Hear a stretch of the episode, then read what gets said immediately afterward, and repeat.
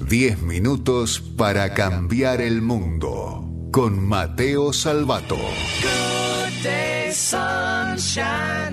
¿Cómo están, amigos? Hola, Salvato. Una vez más. Qué contento lo vi con Topa. re feliz. Estábamos escuchando a Topa. Qué alegría. Estoy, estoy reviví mi infancia. Va, se fue hace 10 minutos. Sí, claro, sí, sí. No, estaba fresca, estaba Pero fresca. bueno. ¿Cómo? son 10 minutos. Claro, son 10 minutos al final del día. Bienvenidos nuevamente. ¿Cómo estás, a 10 maestro? Para cambiar el mundo, yo estoy muy bien y muy contento por dos razones. Primero, por la columna que les traigo hoy. Sí. Y segundo, por algo que no habíamos hecho hasta el momento, porque vieron que 10 minutos para cambiar el mundo es más hablar sobre el futuro, no, no tanto del presente, no tanta coyuntura. Pero esto creo que lo merece. ¿no? Quiero hacer medio minuto para cambiar el mundo para las noticias de a cosas que pasaron estas últimas semanas. Muy bien. Porque la verdad que estoy muy contento. El título, el título breve, ¿eh? no tiene nada que ver con la columna, pero para informar a todos los oyentes de algo muy lindo que está pasando con el ecosistema de empresas latinoamericanas, pero específicamente argentinas.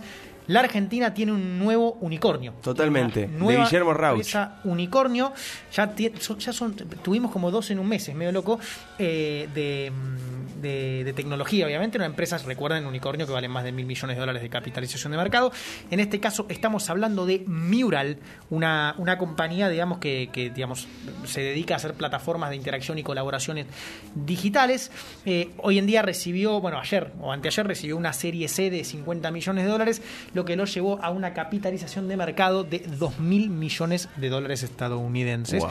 Eh, así que tenemos un nuevo unicornio. ¿no? La, la firma fue fundada por Mariano Suárez Batán, Agustín Soler y mi amigo, que le mando un abrazo muy grande porque lo quiero muchísimo, Patricio Jutard. Eh, así que nada, felicitarlos y aparte destacar que no es un mes poco importante para las startups argentinas. Eh, el fabricante argentino de soluciones de ciberseguridad, eh, BU Security, a quien también le mando un gran abrazo a su fundador, que es un gran amigo, cerró una serie B por 12 millones de dólares. La nueva fintech Pomelo anunció también una extensión de un millón de dólares en su última ronda eh, y otras más. eh, Todas estas digamos, informaciones son de empresas argentinas que la están y de ahora, rompiendo. y de, ahora, ahora Empresas de tecnología que recibieron 50, 12, un millón de dólares. Auravant, 1.6 millones de dólares. Eh, Buenbit, 11 millones de dólares. eh, etcétera, etcétera. Qué lindo. No paran de recibir inversión. Solamente quería tomarme unos breves segundos antes de arrancar el tema de la columna de hoy para felicitarlos, mandarles un abrazo enorme, aplaudirlos desde acá. Por y como supuesto. siempre, dedicarles esta columna y decirles que son el orgullo de nuestro país. Pero bueno, llegamos al episodio 20, 10 minutos para cambiar el mundo, 200 minutos ya cambiando el mundo. Eh, son, en realidad son 23 episodios porque hicimos tres conversaciones, así que 23 semanas hace que compartimos esto. Y esta vez les traigo una columna especial, como, todas las. Como todas. Eh, pero en este caso es un poquito más analítica, que otro- es un poquito más... Es distinta, tiene- Ok. es un poquito distinta. Vamos a porque por quería ello. traer una, una reflexión. Hoy vamos a hablar sobre innovación, ¿no? Pero no ligada específicamente a la tecnología, sino atada a algo mucho más humano y más terrenal. Vamos a hacer un pequeño análisis utilizando un ejemplo que a mí me encantó cuando lo vi, de cuáles son los frenos a la innovación, ¿no? Que no son, cabe aclarar, técnicos o de capacidad, sino humanos y socioculturales. Arranquemos. Les hago una pregunta breve, así vamos con, con- con una encuesta. ¿Hace cuánto tiempo se inventó la rueda? Aproximadamente. No sé. 150 años. No, mucho bastante más, miles. 5.000 años. Sí. ¿Hace, ¿Hace cuánto tiempo que la rueda como No concepto? No, no, más. no la rueda de auto, quiero decir, la rueda Ah. como Sí, concepto. sí, la rueda como concepto. Em, sí. ¿Hace cuánto se inventó la valija? La valija, no, eso Y- sí que no tengo idea. hace miles de años como concepto también, pero la valija Sí. moderna, como nosotros la conocemos, con el, como para caer con el formato conocido, Sí. eh, mediados del siglo XIX, 1800 y pico. Bien. Digamos, ¿Cuándo se inventó la valija con ruedas? Hace muchísimo menos, me imagino. 1972. Claro. Digamos. El... Ustedes dirán, Mateo, ¿vamos a hablar de innovación utilizando el ejemplo de una valija con ruedas? Sí. Algo tan sencillo como eso. Lo usamos todo el tiempo. Nos parece lo más normal del mundo arrastrar una valijita por algún lado. Pero, a ver, para, vamos a, usar a un, a un pensador conocido para graficarlo. Según el, el- el famoso Nassim Nicholas Taleb, las valijas con ruedas son una parábola de cómo los humanos tendemos a ignorar las soluciones simples y pequeñas en pos de irnos a las grandiosas y complejas. ¿no? Vamos, al, vamos al punto. Pero está bien, yo te vengo siguiendo. Vos decís, la rueda la conocíamos hace 5.000 años, las valijas hace 300 sí, o más también. o más. Sin embargo, el concepto de unirlas es de hace poquito. Exacto, las valijas existen hace mucho tiempo, las modernas en el formato que conocemos, finales del siglo XIX. Las ruedas, más de 5.000 años. Entonces, ¿cómo puede ser que estuvimos, digamos, arrastrando, sosteniendo valijas pesadas, hasta que un estadounidense se le ocurrió en 1972 ponerle rueditas a una valija, ¿no? Eh, y de hecho no se puso de moda hasta los 80, o sea, se inventó en el 72, pero se puso de moda en los 80. Estuvimos décadas cargando valijas cuando teníamos todo a la vista para no hacerlo.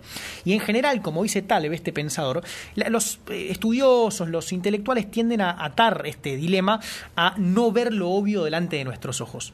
Y sí, tienen razón, pero no por la rueda contra la valija, sino porque este dilema oculta algo mucho más profundo, que otra vez no es un problema técnico, sino sociocultural. Y quiero que estén, que, que me escuchen con muchísima atención, amigos y amigas, con lo que les voy a contar en este momento. El dilema de que las valijas no hayan tenido ruedas durante tantos años es, en realidad, un problema de sesgos de género. ¿Cómo? Epa, a ver. Y ustedes, eh, yo puse esta misma cara cuando leí esta afirmación y dije, no, ¿de qué me están hablando? No puede ser. ¿no?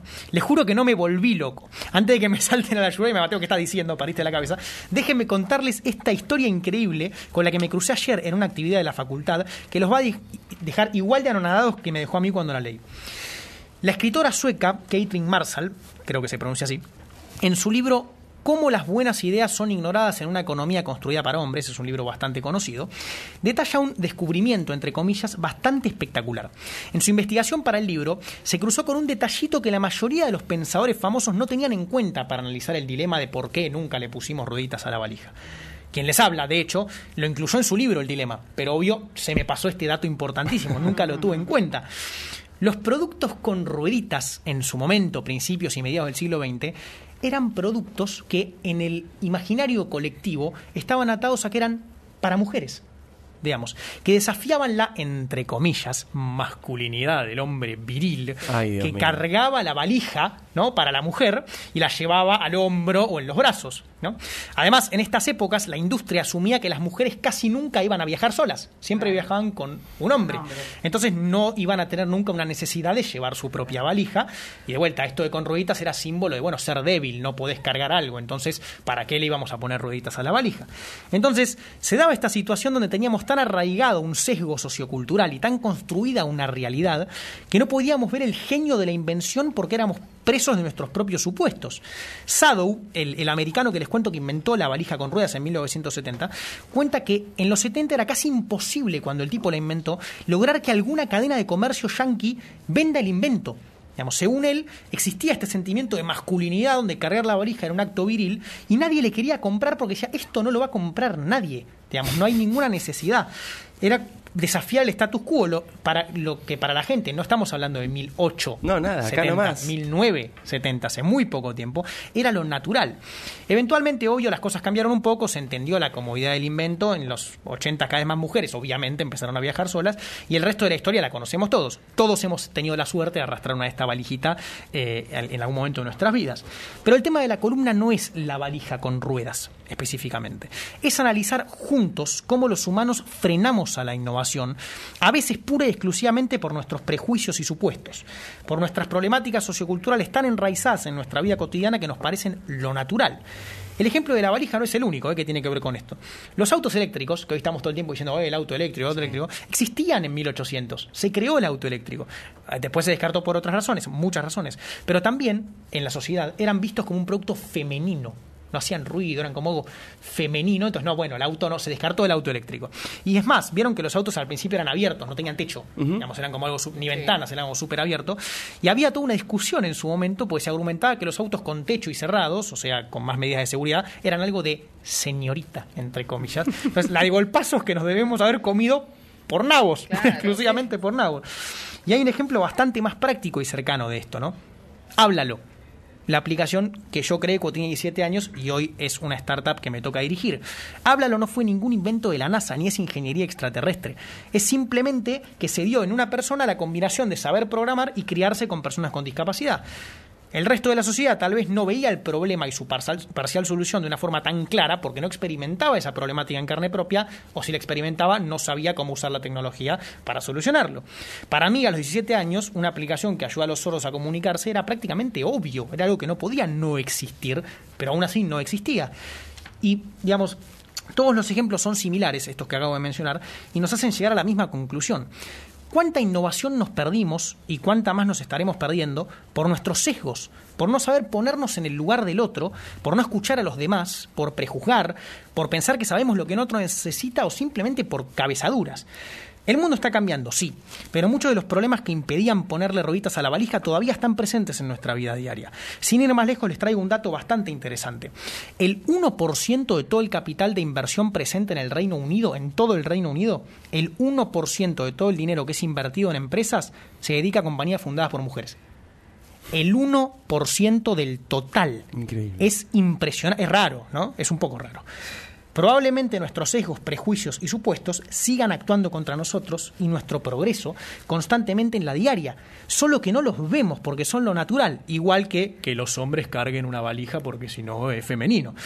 En fin, la reflexión de la semana es muy parecida a la de muchas otras. La innovación no está en poner un satélite en órbita solamente, está en saber salir de nuestra zona de confort, saber recorrer la media milla extra que hace falta para ponernos en el lugar del otro y desafiar los estándares para innovar hacia un mundo más justo. Porque el cambio empieza siempre por cada uno de nosotros. Mi nombre es Mateo Salvato, esto fue 10 minutos para cambiar al mundo y te aseguro que cuando se termine esta maldita pandemia y podamos volver a viajar, cada vez que arrastres la valijita por algún lado, la vas a mirar con otros ojos. Nos escuchamos la próxima. sunshine. 10 minutos para cambiar el mundo con Mateo Salvat.